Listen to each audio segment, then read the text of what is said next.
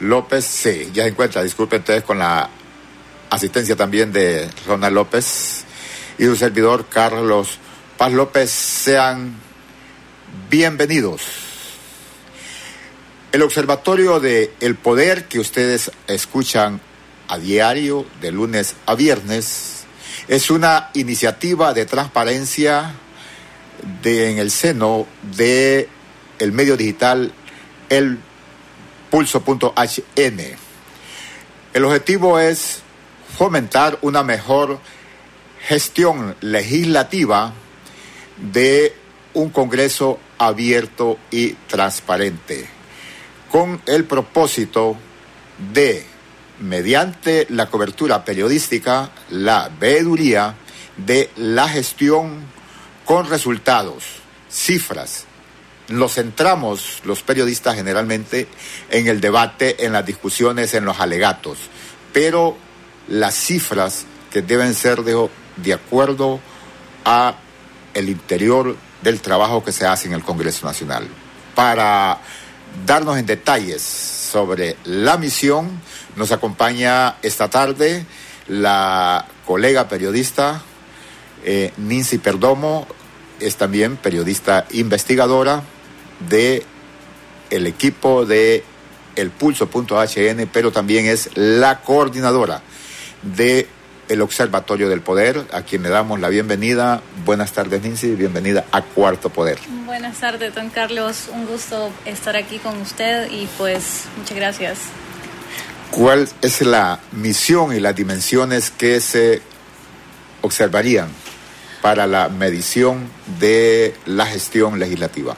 Bueno, el Observatorio del Poder es un... Eh, es un proyecto que básicamente lo que trata de hacer es eh, generar indicadores a través de los datos, de la data dura, básicamente. Nosotros lo que estamos haciendo, este es un proyecto de periodismo de datos, básicamente. Nosotros lo que estamos haciendo es que recolectamos la información que día a día en las sesiones del Congreso Nacional y en básicamente en la actividad legislativa de todos los días la recolectamos en bases de datos y de ahí pues nosotros empezamos a sacar una serie de informaciones, ¿verdad? De indicadores que nos pueden permitir eh, sacar conclusiones acerca de datos más abstractos, digamos, como lo, es la democracia dentro de la, gestión legislativa, eh, la representación de género, por ejemplo, y la representatividad en general de lo que el pueblo quiere, pues. Eh, y si en realidad se están escuchando las voces del pueblo en el Congreso Nacional. Em, una de las cosas que nosotros pues nos interesa, dentro del Congreso Nacional nosotros tenemos dos grandes eh, actividades. Una es la que se realiza todo lo, bueno, de martes a jueves en las sesiones del Congreso Nacional, ¿verdad? Que es, bueno, la aprobación de las leyes eh, la discusión de, la, de los dictámenes eh, y la recepción y presentación de proyectos de ley. Y la otra es lo que sucede en las comisiones. Y esta es, esta es una de las actividades que es menos visibles para la población en general. Entonces a nosotros nos interesa empezar a estudiar eh, en detalle y a fondo, ¿verdad? Todo lo que sucede dentro de esto, pero a través de números, pues, a través de cifras que nos permitan salirnos, digamos, de únicamente comparar lo que dice un diputado contra lo que dice otro, sino, o sea, la cifra es, la cifra no miente, pues. Entonces, eh, de ahí nosotros es lo que nos, es lo que queremos hacer, básicamente. Hablamos claro. Los diputados tienen comisiones asignadas. El rendimiento, el resultado de ese trabajo en las comisiones. Eso es lo que se mediría. Eso es una de las cosas que nosotros queremos medir. Y por ejemplo, vamos a ver, hay un ejercicio que nosotros hicimos dentro del Observatorio del Poder que tiene que ver con em, el número de decretos publicados versus los proyectos de ley presentados tanto por diputados del Congreso Nacional como por el Poder Ejecutivo a través de correspondencia, etcétera. Y por ejemplo, en el año 2018 nosotros tenemos que fue, hubo 1.025 proyectos presentados en el, en el Pleno, ¿verdad?, de diputados. Pero de esos 1.025 proyectos, únicamente se publicaron en la Gaceta 122. ¿Mil? De mil 25 decretos presentados, eh, proyectos de ley presentados ante el Pleno, únicamente se publicaron en la Gaceta 122 en 2018. Y en 2019, en el año que recién acaba de pasar, eh, al 6 de noviembre de 2019 se habían presentado 630 decretos y al 30 de noviembre únicamente se habían presentado únicamente se habían publicado 150 decretos. Para nuestros oyentes a través de la frecuencia de Radio Globo y los que nos ven a través de Facebook, si un proyecto ley se presenta a la Cámara, es discutido y aprobado y no se publica en la Gaceta, no es ley. Así es. Por lo tanto, si vamos midiendo el rendimiento, que el Congreso de la República es un pilar para la democracia republicana y se considera el más importante de los poderes porque ahí están representadas las fuerzas políticas, diputados elegidos a través de la voluntad del pueblo y tienen esa responsabilidad de aprobar las leyes. Así es. Sí, de hecho nosotros uno de, uno de los estudios que estamos realizando dentro del Observatorio del Poder es el estudio de trazabilidad legislativa. Y cuando hablamos de trazabilidad hablamos eh, de revisar cada una de las etapas que tiene que pasar un proyecto de ley para, para convertirse en ley precisamente. pues Y son etapas eh, bien específicas. Primero se presenta el proyecto de ley ante el Pleno del Congreso vía correspondencia por parte del Ejecutivo o eh, lo presenta un diputado, luego pues eh, ese proyecto es asignado a una comisión. Eh, aquí en pantalla tenemos el ejemplo por, de lo que fue la reforma a la, a la ley del Registro Nacional de las Personas, que fue la primera reforma legislativa, perdón, reforma electoral que se aprobó este, este año. Esto, este fue un proyecto en 2010, perdón, en 2019. Esta fue, este fue el proyecto que presentó el diputado Jorge Calix de Libertad y Refundación. Y entonces, como ustedes pueden ver, pues ese proyecto se presentó el 30 de enero. Eh, luego, después pasa una, pasó a una comisión, el dictamen estuvo listo para su discusión y entró al Pleno nuevamente el 19 de marzo de 2019. Eh, el proyecto, debido a la urgencia que existía en ese momento en, el contexto político, ¿verdad?, del, Congreso Nacional, fue aprobado el 20 de marzo vía dispensa de un debate, eh, fue aprobado en el Pleno del Congreso Nacional y luego tenemos casi un mes para que eh, este proyecto sea sancionado por el presidente de la República. Finalmente, pues el 12 de abril se publica en la Gaceta. Pero este proyecto, eh, esta trazabilidad que nosotros vemos acá, eh, no, se, no se cumple para todos los proyectos de ley. Hay proyectos de ley que a pesar de ser urgentes para poblaciones vulnerables, a pesar de ser eh, proyectos que se necesitan aprobar debido a, la, necesidad que existe en, en zonas rurales, a la necesidad que puede existir, por ejemplo, para las mujeres en, términos económicos, etcétera, no eh, son la trazabilidad que tienen no es no es no es tan tan tan rápida, digamos. O sea, y tenemos proyectos que han estado en dictamen varios años. Eh, o sea, que han estado asignados a una comisión y no han sido dictaminados, pero están ahí por varios años. Tenemos proyectos, por ejemplo, que ya han sido aprobados, pero no han recibido una sanción presidencial. Entonces nosotros lo que queremos hacer es ver cada una de esas etapas e informar al pueblo porque muchas veces nosotros no sabemos qué es lo que sucede. Y una de las leyes, por ejemplo, ahorita, eh, saliendo recién de lo que fue el tema de la MASI y básicamente la finalización del convenio de la MASI, eh, una de las leyes que se sometió al Congreso Nacional muchas veces en el periodo anterior y luego en este periodo fue la ley de colaboración eficaz. Esta ley, la última vez que se sometió al Congreso Nacional fue el año pasado y la envió el Poder Ejecutivo. Y a pesar de que hay una comisión especial asignada, y una comisión especial significa que no tiene ningún otro asunto más que ese proyecto de ley para dictaminar, eh, no, se, no se conocen avances sobre este dictamen.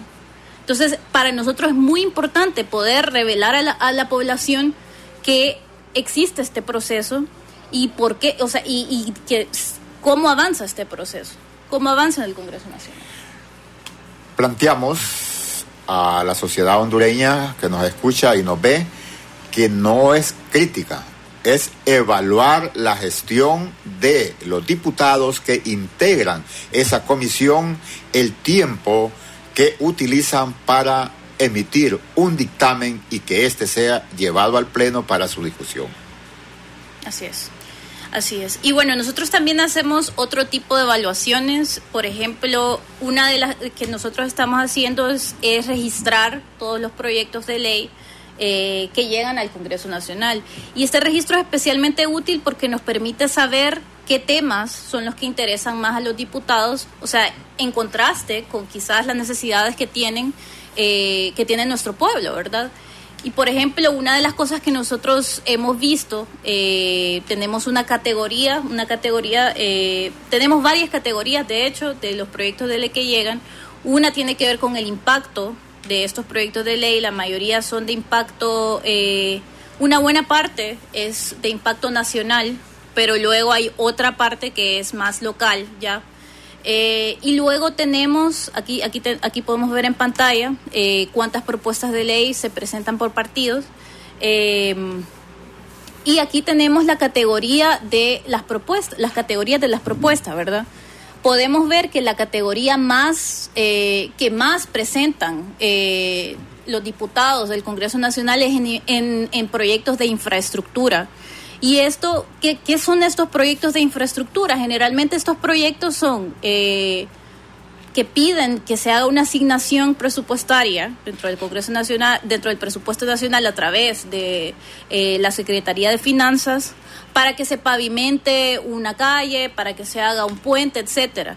Y si bien es cierto, esto es importante para la, para, para la movilidad y el transporte de las comunidades, en realidad es esto lo que más le interesa a la población, en realidad son estas las necesidades que tiene la, la, población. Entonces, eh, es interesante ver, por ejemplo, cómo, eh, a dónde quedan eh, los proyectos, por ejemplo, de educación, que no están muy, no están muy arriba en realidad, o por ejemplo los proyectos de salud, eh, que son bastante menores, pero tenemos, o sea, dentro de los proyectos que más se presentan, reformas electorales, por ejemplo.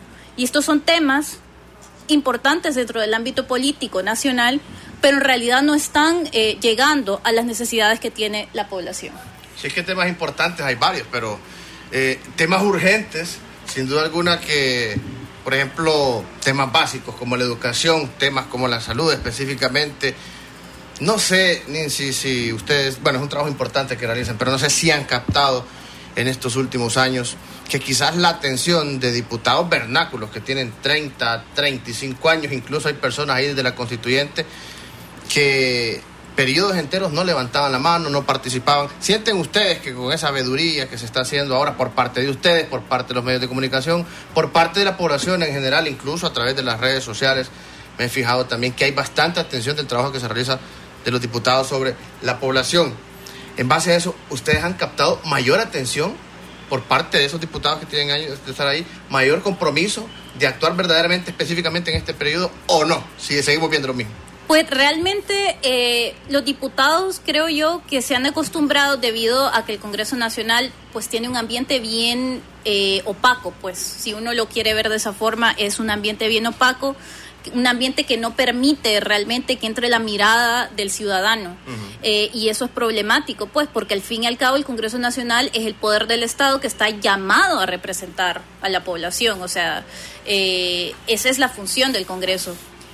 Pero precisamente por ese ambiente que nosotros tenemos, que es un ambiente cerrado, opaco, que es un ambiente, o sea, que ese ambiente se cerró en 2014, básicamente, o sea, desde el periodo de 2014-2018 eh, empezó a cerrarse, eh, incluso o, sea, los periodistas antes podían entrar sin estar acreditados y ahora pues tienen que acreditarse para poder entrar al Congreso Nacional, eh, etcétera. El observatorio, este, sí. Ay, perdón. Este, eh, este ambiente precisamente es el que no permite que los legisladores perciban en realidad lo que la gente pide de ellos. O sea, lo más que nosotros tenemos pues es una interacción en las redes sociales. Y precisamente por eso es que el observatorio quiere llevar estos eh, indicadores a gran escala, digamos, de la actividad del, del, Poder Legislativo para que la gente pueda utilizarlos pueda utilizarlos y exigir una mayor una mejor gestión legislativa una gestión que esté eh, apegada a los intereses de la población el Congreso Nacional se presentan las iniciativas de ley o proyecto ley, la población debe de entender que a veces dice, emitieron una ley, no solo se presenta y se le está explicando el recorrido que lleven las comisiones de dictámenes. Hay otro caso que le llaman solo manifestaciones, que es la legata, la verborrea, que es la que transmitimos los periodistas, al igual que las mociones que no tienen fuerza de ley.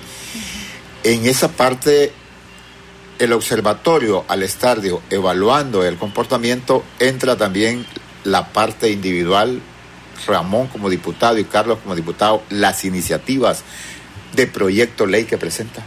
Sí, eh, de hecho es lo que nosotros queremos hacer. Nosotros vamos a eh, presentar ante la población, lanzar ante la población una plataforma web para que ellos puedan consultar eh, los indicadores tanto individuales como en general del Congreso Nacional. Eh, y ahí nosotros vamos a ver, uno, el, el, índice de presentación de proyectos de ley, em, el índice de participación en comisiones, por ejemplo, y todo este tipo de cosas, además de otra información individual sobre los diputados que es importante, pues, o sea, es importante conocer eh, quiénes son nuestros legisladores, quiénes son estas personas que nos representan en el Congreso Nacional, eh, saber qué profesión tienen, qué empresas tienen, qué intereses tienen en general, pues eso es muy importante porque así nosotros también podemos empezar a analizar estos movimientos que ellos hacen dentro del Poder Legislativo a, la luz de estos intereses, pues porque todo ser humano, en, o sea, todo ciudadano tiene intereses y está ligado a, a, otra, a otros seres humanos, a otras eh, organizaciones, y es importante saberlo.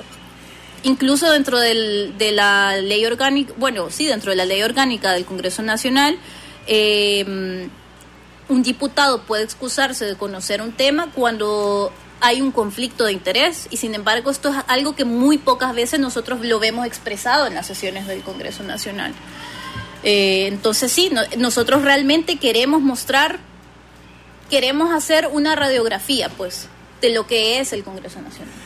Ese conflicto de intereses, diputados que representan a empresas, diputados que ellos son los empresarios y toman decisiones en leyes que aprueban, ahí en el Congreso pocas veces, o yo no he escuchado, eso que se excusen. Y el pueblo tiene derecho a conocer quién es su diputado. ¿Para qué quiere usted un diputado? Yo escucho a veces en las redes o leo dicen, no, pero es que todos son buenos. ¿Para qué quiere un diputado que nunca ha presentado una iniciativa de ley? Ni se sabe cómo se llama. ¿Para qué va a volver a votar usted por una persona de esa naturaleza que no le da ningún interés a la demanda? Porque lo otro es cómo promover a través de la información producida del observatorio la participación del ciudadano. Así es. Bueno, la idea que nosotros tenemos, y, o sea, lo que nosotros queremos es que la ciudadanía se empodere de este proyecto. Pues, o sea, que cuando nosotros ya tengamos nuestra plataforma lista, que va a ser eh, en los primeros días de marzo, eh, queremos que la gente pues busque a su diputado y diga, ok, yo voté por esta persona, necesito saber qué proyectos ha presentado, si hablan las sesiones, porque una de las cosas que nosotros hacemos es llevar un registro de todas las participaciones verbales que hacen los diputados.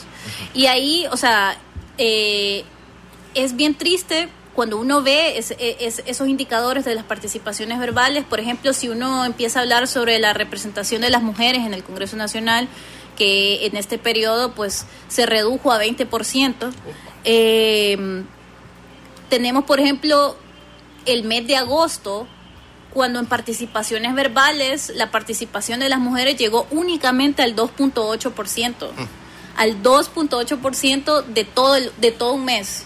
O sea, en realidad tenemos diputadas, o sea, necesitamos o sea, necesitamos diputadas mujeres que hablen por nosotros en el Congreso Nacional y, o sea, no se está dando el espacio, no se está dando el, el espacio para que las mujeres hablen en el Congreso.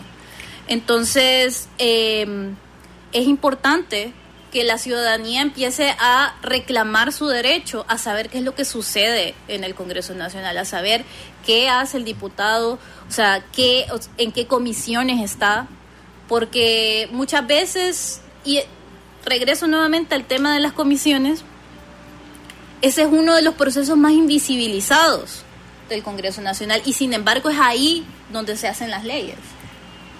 Donde se hacen las leyes, estimado Radio Escucha y los que nos ven, y donde también se trafica porque esa comisión que emite ese dictamen de acuerdo al tiempo que le estén exigiendo, es donde cuestionamos que llega al pleno lo más rápido posible, dependiendo el dueño del contrato de construcción de carretera o cualquier tipo de servicio que el Estado va a comprar. La comisión de dictamen invisibilizado es clave, es la clave para que un proyecto ley llegue a la discusión del Pleno. Así es, eh, realmente pues ese trabajo en las comisiones, eh, el proyecto llega al Pleno y luego pues como les decía antes es asignado a una comisión.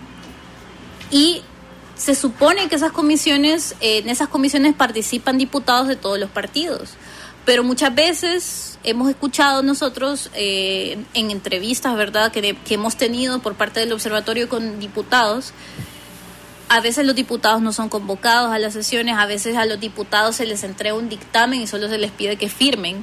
Y eso es negligencia, pues negligencia dentro de la gestión legislativa porque, o sea, un diputado tiene que conocer, o sea, se supone que la comisión está conformada para que los diputados conozcan a fondo el proyecto y propongan eh, modificaciones que se tengan que hacer eh, para que este proyecto pues sea esté lo más completo posible y esté en los mejores intereses de la población del, Ayer escuchamos acá decir que el contrato, el proyecto ley del contrato de 240 megas no se tramitó por la Comisión de Energía, sino que se nombró una comisión especial. En el Congreso eso lo maneja la Junta Directiva y se hace con el propósito que esté en dos horas, cuando más 24 horas. Así. Sí, eh, de hecho, pues eso es una de las cosas que nosotros hemos estado viendo. Eh, el nombramiento de las comisiones especiales, que es bastante o sea, es discreción, o sea, es atribución del presidente del Congreso Nacional, pero sí, o sea, se nombran comisiones eh, de una manera, pues, totalmente discrecional. Entonces, a veces existen comisiones del Congreso Nacional que ya están integradas para conocer un tema, precisamente como la Comisión de Energía, como mencionaba eh, don Carlos, comisiones ordinarias, que son las comisiones que se nombran al principio eh, del periodo constitucional y sin embargo, a veces por cálculo político y luego a veces por otros intereses, intereses que podrían ser incluso económicos, eh, se nombran comisiones especiales, pues. Y son comisiones que quizás no están balanceadas de la misma manera como está integrada una comisión eh, ordinaria. Entonces eso es algo que nosotros necesitamos empezar a prestar atención. Creo que eh, una de las cosas que yo quisiera alentar a la población a hacer es a empezar a prestar atención a quiénes son los que forman parte de estas comisiones, porque estas son las personas que en realidad van a participar activamente en la elaboración de una ley. Y estas, estas comisiones podríamos eh, decir entonces que son prácticamente como denuncia a un cierto grupo de la oposición dentro del Congreso, una dictadura por parte de la directiva podemos ir hablando de eso, de esa famosa dictadura. ¿Por qué ellos hablan de dictadura dentro del hemiciclo legislativo también? ¿Qué atribuciones específicas tiene la directiva del Congreso Nacional? O, la opacidad. La opacidad. Bueno, el asunto es que todo esto tiene su origen en la ley orgánica del Congreso Nacional. La ley orgánica del Congreso Nacional es el, es el único instrumento legal en este momento que, que existe para regular la función legislativa. Eh, y está basado en parte en la Constitución de la República, ¿verdad? Pero eh, la ley orgánica, si ustedes recuerdan, esta ley fue aprobada en a finales, eh, a principios, perdón, de 2014, en el periodo al que se al que se le conoce coloquialmente como diarrea legislativa. Y debido a que había una mayoría del partido oficialista en ese momento, pues el proyecto de ley no fue discutido, o sea, la discusión alrededor de este proyecto no fue tan rica como debió haber sido. O sea, se aprobó prácticamente, o sea, de manera, eh, pues... ¿Autoritaria, podemos Sí, o sea, express, digamos, express. Se, se, aprobó demasiado rápidamente. Entonces, esto nos hace pensar que pueden haber, bueno, y de hecho, al analizar la ley, o sea, existen ciertos vacíos, ¿verdad? O sea, procedimientos que no están eh, consignados dentro de esta ley, que no están, que no son explícitos ni claros, ¿verdad? En esta ley. Y esto lo, al final lo que provoca es que hayan acumulaciones de poder dentro del Congreso Nacional. Y es lo que tenemos nosotros con la Junta Directiva, es lo que tenemos en, la figura de la presidencia y luego en otras figuras del Congreso Nacional. Eh, si bien es cierto, pues, o sea, tanto el presidente como la Junta Directiva son autoridades, tienen que haber un procedimiento, tienen que haber procedimientos, porque solo así se puede contrastar eh, la gestión, o sea, se puede evaluar pues lo que ellos están haciendo y si y si esas acciones están enmarcadas en ley, pues cuando no hay ley no se puede evaluar. Entonces, ese es un gran problema que existe.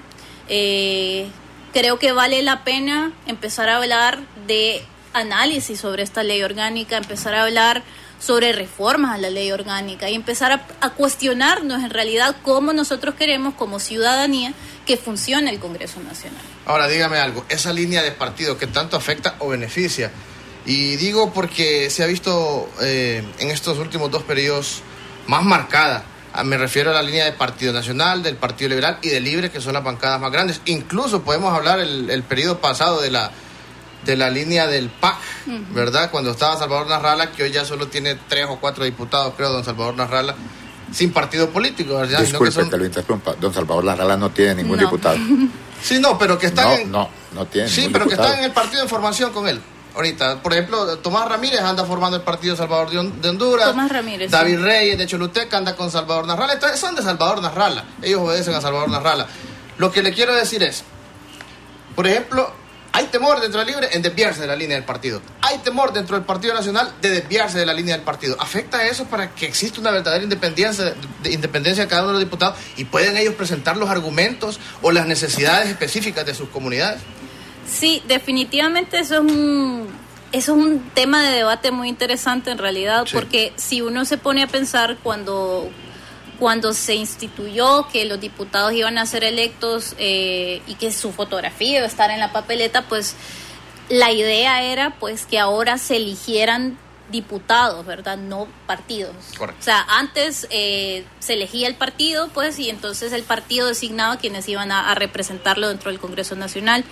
Sin embargo, eh, el periodo anterior fue un periodo bien interesante porque fue cuando entraron a la arena del Congreso Nacional, digamos, eh, libre y el PAC, ¿verdad? En, su momento. Y esa como esas nuevas corrientes, digamos, en el Congreso Nacional lo que provocaron fue lo que conocemos como transfugismo, ¿verdad? Muchos diputados abandonaron, o sea, utilizaron, digamos, a, los partidos por los cuales llegaron al Congreso Nacional y una vez ahí pues decidieron eh, que ellos iban a hacer lo que quisieran, ¿verdad? Tenemos el caso de Eduardo Coto, ¿verdad? Eh, incluso pues eventualmente Esdras Amado López, etcétera. Em, y lo que sucede es que hay, o sea, por ahí hubo, una, hubo conversaciones importantes, creo yo, entre los líderes que habían en el Congreso Nacional, los que representaban estas grandes bancadas. Y ahorita lo que tenemos es un temor, digamos, creo yo, creo yo, lo que tenemos es un temor eh, en el Congreso Nacional de los diputados de alejarse de, esa línea partidaria para no quedar excluidos, digamos, de, de los espacios partidarios, pues. O sea, hemos visto el único partido, creo yo, de, las bancadas grandes que no tiene eso, digamos, sería quizás el Partido Liberal, pero porque hay un conflicto, hay, varios, sí, hay, hay, hay una división en curso, ¿verdad? Pero lo que nosotros hemos podido ver de Libre y del Partido Nacional, por ejemplo, es eso, ellos se ciñen a la línea partidaria y en parte tiene que ver con eso, porque si nosotros analizamos quizás eh, el periodo anterior, muchos diputados que se salieron de su partido, muchos diputados tránsfugas, al final pues no muchos no tuvieron un buen fin, digamos. Eh, y tenemos el caso de, de Augusto Cruz Asensio con el, el proyecto político este Vamos, que en realidad pues al final no logró tener ningún tipo de representación en este periodo. Y pues eso es lo que yo veo. Audelia Rodríguez. Audelia Rodríguez, sí aquella muchacha de Colón, Tatiana Canales, creo. Tatiana Canales. ¿Verdad que era de libre se fue con la democracia cristiana? No, ella se fue con el Partido Liberal. ¿Con el Partido sí, Liberal? Sí, ella se hizo liberal, sí. ¿No salió tampoco? tampoco salió. Denis, el de Santa Bárbara que estaba con libre se fue con el Partido Liberal, Denis Sánchez también. no salió. Una brevísima pausa y retornamos en un instante con la visión, con la misión y visión del Observatorio de El Poder. Cuarto Poder un espacio de entrevistas, invitados especiales, análisis de la realidad nacional y la participación del pueblo. Cuarto Poder, de lunes a viernes a las 4 de la tarde, por Radio Globo.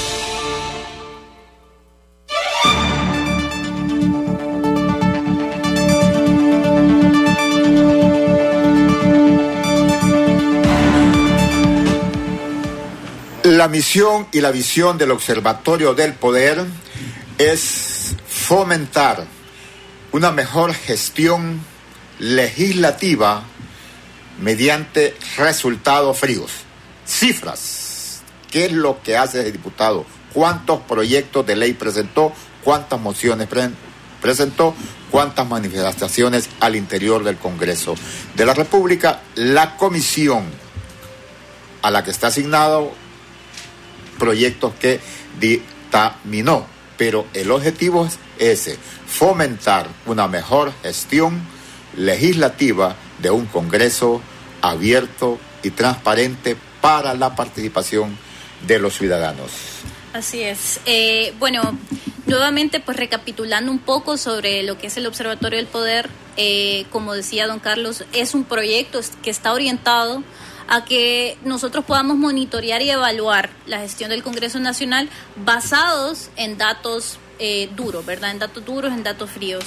¿Y cómo nosotros obtenemos estos datos? Pues nosotros elaboramos bases de datos en base a la información que existe tanto en las sesiones del Congreso Nacional y otra información que, que es disponible eh, que es pública, que es de acceso público. Entonces nosotros monitoreamos esta información, la procesamos en bases de datos y de ahí nosotros sacamos estos porcentajes, sacamos estas, estos gráficos que muy pronto vamos a ver, eh, donde estamos, empezamos a evaluar pues eh, indicadores de la gestión legislativa. Nos decía que en marzo iban a lanzar una plataforma. ¿En qué consiste esa plataforma? ¿Qué vamos a conocer de ella sobre los diputados? Bueno, la plataforma web del Observatorio del Poder básicamente lo que va a tener es eh, toda esta información de la que nosotros estamos hablando para que sea de acceso a toda la ciudadanía, ¿verdad?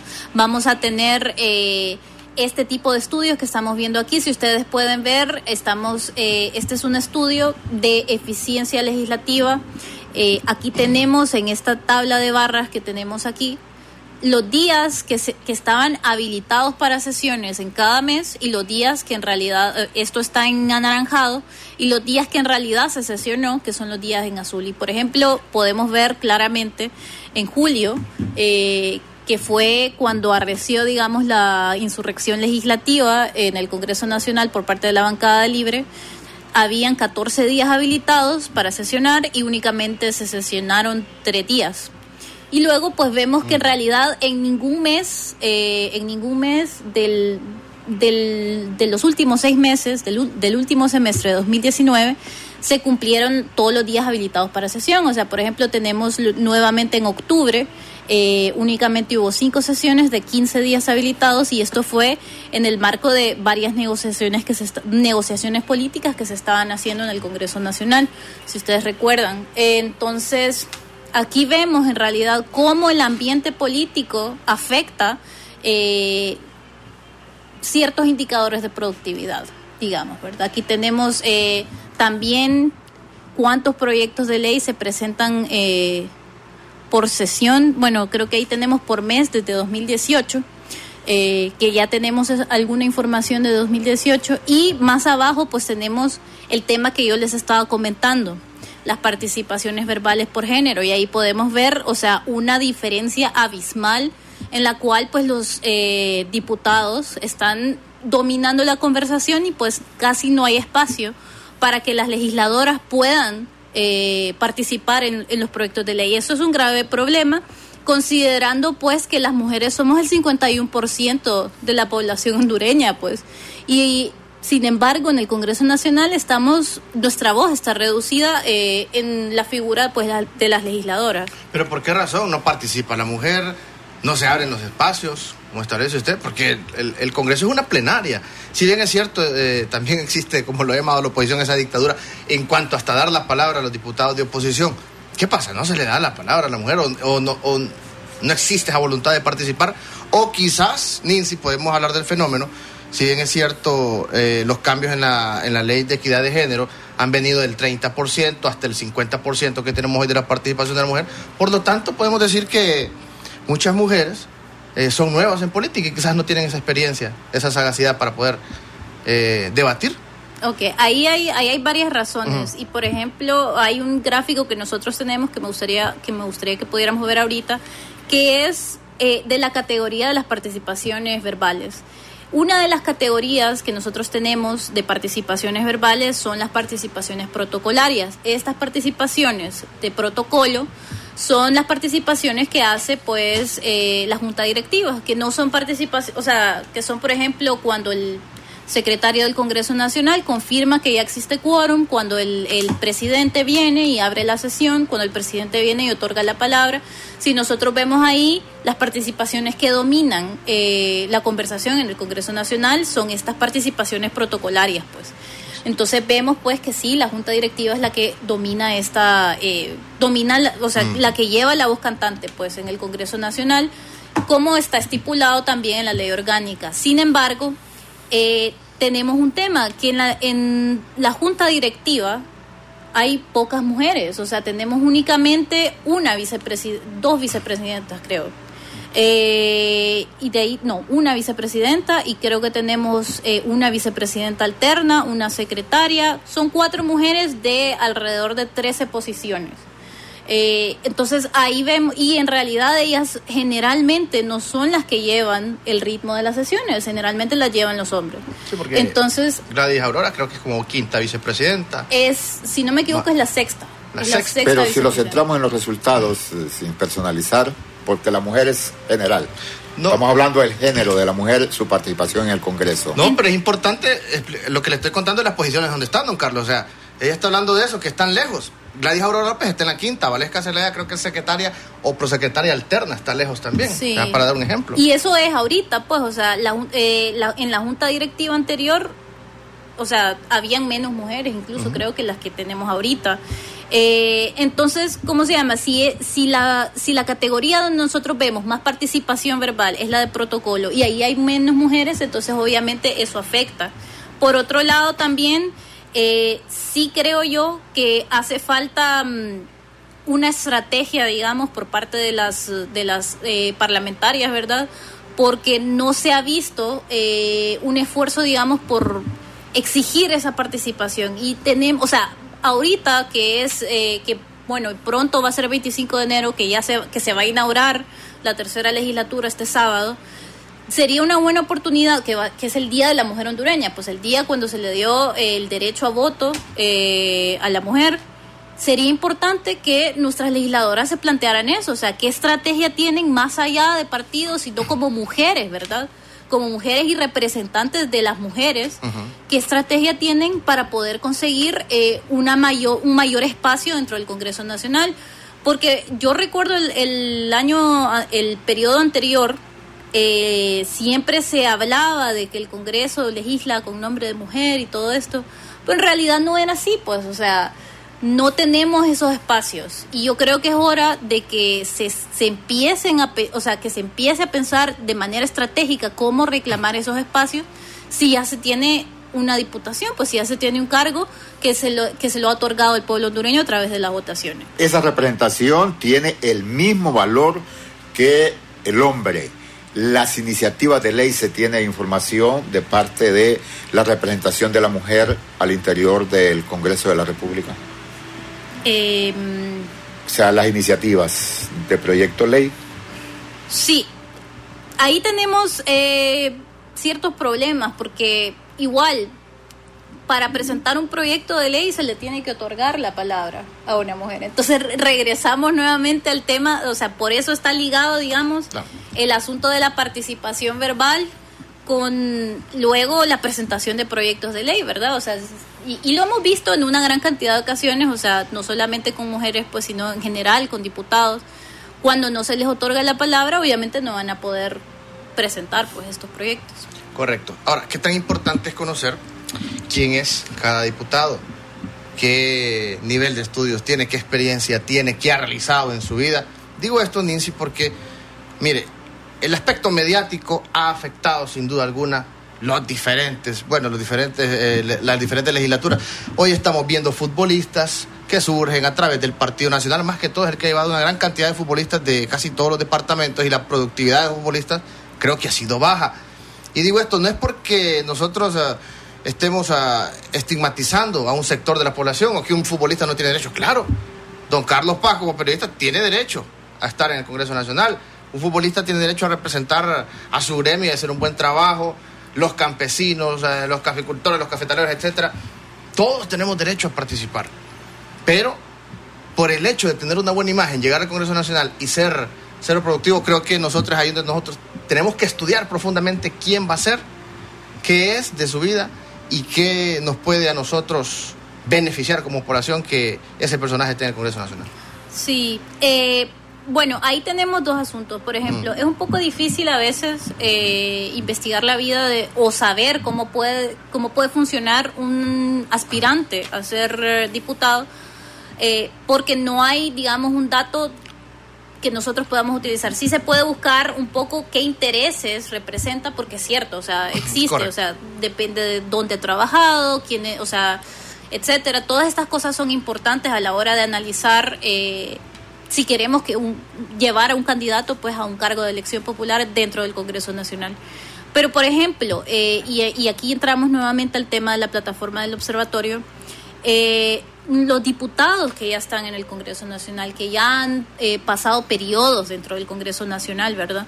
Eh, a ellos se les puede evaluar la gestión y podemos decidir en base a esa evaluación si nosotros queremos que ellos vuelvan, pues. Eh, por ejemplo, sí, o sea, y, y, bueno, a veces en realidad el pueblo siempre se da cuenta de estas cosas. Yo recuerdo en el periodo anterior había muchos diputados que también, pues, o sea, eran personas muy conocidas y por eso fue que llegaron a, tener un, debido a sus profesiones, sea que fueran comunicadores, sea que fueran deportistas, etcétera. Eh, pero eran personas conocidas, llegaron al Congreso Nacional y no fueron reelectos, a pesar de que se lanzaron a campañas de reelección.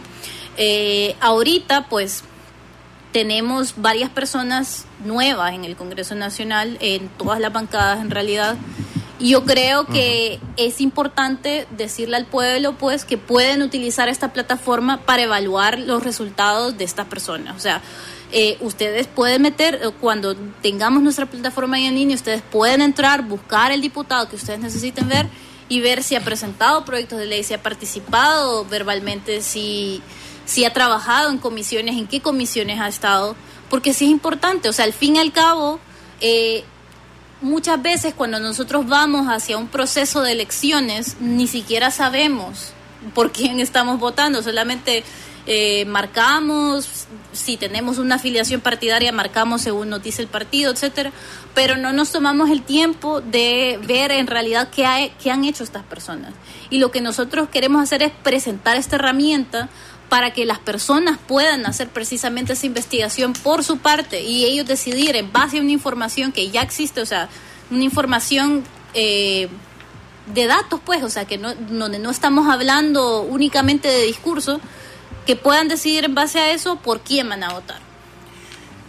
La aspiración, creo que Ramón se adelantó un poco del observatorio, porque muchos de esos diputados van a tratar de reelegirse. Siempre lo hacen. No he encontrado yo a un diputado que diga ya no voy, que en muchas ocasiones no lo logres otra. Para las elecciones primarias, porque ahí empieza el proceso, en el mes de marzo del 2021 tendremos información para que pueda acceder el ciudadano y también mejore la calidad de su participación en la toma de decisiones al momento de votar. Así es. Sí, definitivamente. Como pues. aspiración. Esa es nuestra aspiración. O sea, realmente la plataforma sí va a estar eh, habilitada en marzo para que toda la población pueda empezar a, revisarla, utilizarla como gusten, pues. O sea, porque esa es la idea, que nos empoderemos del Congreso Nacional y que eh, nos organicemos, pues, para participar ahí. Porque es, porque es nuestra, nuestro gobierno. Entonces, eh, y evaluemos las personas que están ahí. Pero también es eso, pues, que ya llegado marzo, con toda la información que nosotros vamos a tener de tres años ya, pues, eh, procesada en esta plataforma, poder tomar una decisión consciente, una decisión, o sea, realmente este diputado ha hecho lo que yo quiero, realmente este diputado ha estado velando por mis intereses o, o solamente ha estado yendo a recibir un sueldo o no ha levantado la voz en todo este tiempo. Entonces es importante, pues, y una de las cosas que a mí me parece particularmente beneficiosa de este experimento es que no nos estamos centrando únicamente en un ejercicio de analizar cuántos proyectos de ley, pues, porque hay muchas cosas que constituyen en realidad la gestión legislativa, o sea, como habíamos hablado antes, pues, o sea, y es importante saber quiénes son los que hablan, pues, quiénes son los que participan a la hora de discutir estos proyectos, quiénes son los que levantan la voz, los que los que piden, pues, que se, que se hagan cambios. Es importante saberlo porque a veces, pues, o sea, hay diputados que únicamente llegan, presentan un proyecto de ley eh, ahí eh, cada tanto, pero eso no constituye una participación integral, pues, eh, como un legislador. Se trata el observatorio de proveerle información a la sociedad hondureña porque no es que el diputado es bueno porque estuvo en la insurrección legislativa todo ese tiempo. O porque salen los debates ¿Cómo defendió los intereses del pueblo cuando una ley era lesiva o perjudicaba esos intereses? Pero si solo se abstuvo y no argumentó en defensa del daño que le iba a hacer a la población, tampoco entonces no los, no los cerremos en esa posición. Es el propósito, fomentar la gestión legislativa dándole información para que usted contribuya en la transparencia no solo de el dinero, sino también de la toma de decisiones. Así es. Y lo más importante, don Carlos Ininzi, de cara a un proceso electoral que se avecina donde tenemos que tomar decisiones importantes y ya dejar de estar viendo los chocollos del candidato que si le dicen el alero o el fulano o que si sale en la televisión todos los días, sino que empezar a desnudar lo que nos va a dejar a nosotros como población. Así es. El que no se entienda, digamos, por los diputados que es críticas. Si no hacen nada, no hacen nada. Así es. Que tengan que aceptar. Son datos objetivos al fin y al cabo, pues, o sea, eh, la idea es esa, pues. Nosotros, eh, no que, nuestra idea no es evaluar en base a eh, una línea partidaria ni nada de eso, sino que lo queremos evaluar hechos concretos, pues, o sea, si el diputado habló, si el diputado presentó proyectos, si el diputado participó en sus comisiones, todo eso se va a ver reflejado en información, pues. Y lo que nos interesa más que nada es que la, la población tenga acceso a esta información y que pueda decidir en base a esta información. Sabemos que como prensa cuando cubrimos el poder legislativo, la crónica parlamentaria, no los centramos en la estadística. Las cifras son frías, los registros numéricos son fríos y llevamos el show del debate.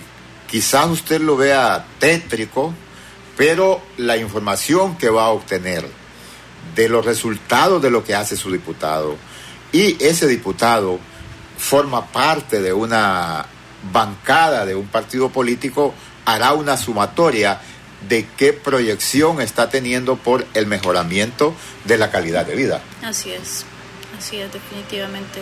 Sí, porque, bueno, regresamos al tema eh, de la trazabilidad. sabemos que hay proyectos que se presentan en, el Congreso Nacional que podrían ser muy beneficiosos para ciertos sectores de la población, pero precisamente por esta negligencia que vemos a veces en, el trabajo de las comisiones, estos proyectos no se aprueban a tiempo para poder realmente solventar eh, las problemáticas que están viviendo nuestros compatriotas. Correcto. Le vamos a escuchar, pero creo que solo es a llamadas, se nos terminó el tiempo. Gracias. Buenas tardes. Buenas tardes. Sí, le escuchamos. Sí, eh, solamente para aportar algo, hay que tener cuidado con lo que se refiere a la participación de la mujer en lo, en lo, siguiente, que de alguna manera el otro compañero se lo hizo saber a la, panelista, y es de que sí es cierto que si a la mujer se le da la oportunidad de participar, pero a veces el pueblo no vota por ella. Entonces hay que tener cuidado. El, el hecho de que se le permite el 50% en las planillas no quiere decir que el pueblo después va a tener que votar a fuerza para que sea la mitad, porque si ustedes se fijaron en estas elecciones, casi todos los partidos cumplieron con eso del 50%, el único que no cumplió fue el Partido Nacional, pero a la hora de la votación la gente no vota por la mujer. Entonces, no quiere decir que porque se le dé el 50% en las planillas, a fuerza tengan que salir. No sé si me entendieron. sí, estoy claro, pero ahí hay un elemento ya la participación del pueblo en la votación no, no, no, es como misión del observatorio. el observatorio se va a centrar en la gestión de esa diputada al interior o como representante del pueblo en el Congreso de la República. Es así.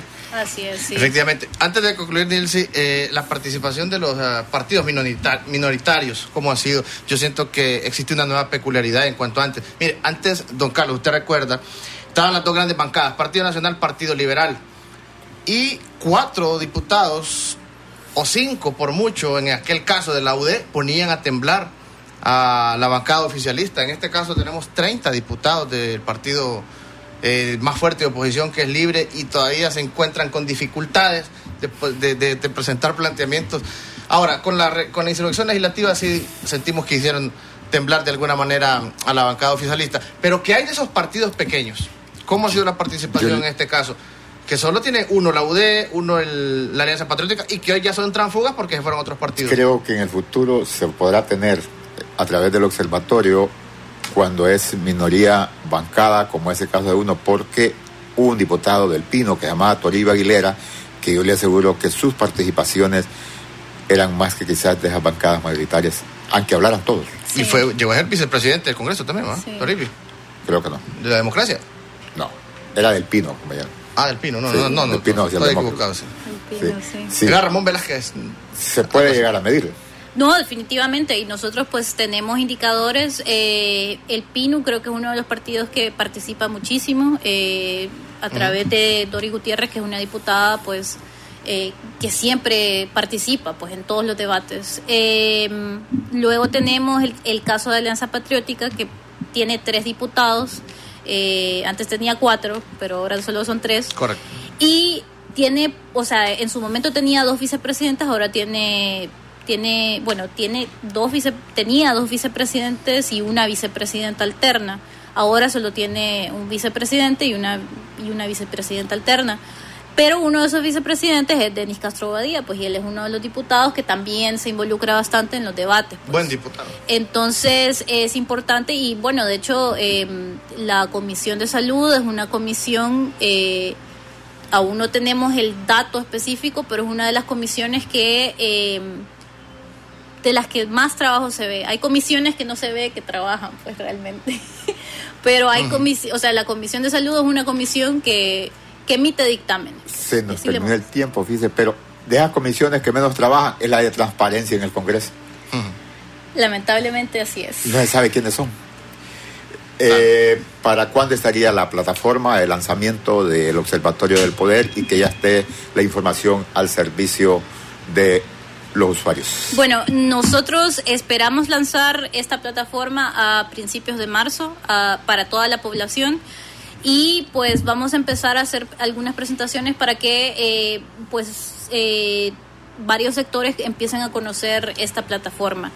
Obviamente vamos a tener un evento para poder lanzar esta plataforma, vamos a hacer una campaña para que toda la ciudadanía pueda conocer que esto viene Y la idea es esa, pues, que poner esta herramienta a la disposición de la ciudadanía para que puedan hacer una observación sobre lo que ocurre en el Congreso Nacional. Muchas gracias, Nancy. Esperemos que este trabajo nos sirva a nosotros para generar cambios en nuestro país. Nos vamos. La compañera Nancy Perdomo es la coordinadora del Observatorio del Poder. Ustedes escuchan de lunes a viernes, Cuarto Poder, y es una iniciativa del medio digital El Pulso para fomentar la transparencia en la gestión legislativa y mejorar la calidad de la participación ciudadana en la toma de decisiones. Buenas tardes. Buenas tardes.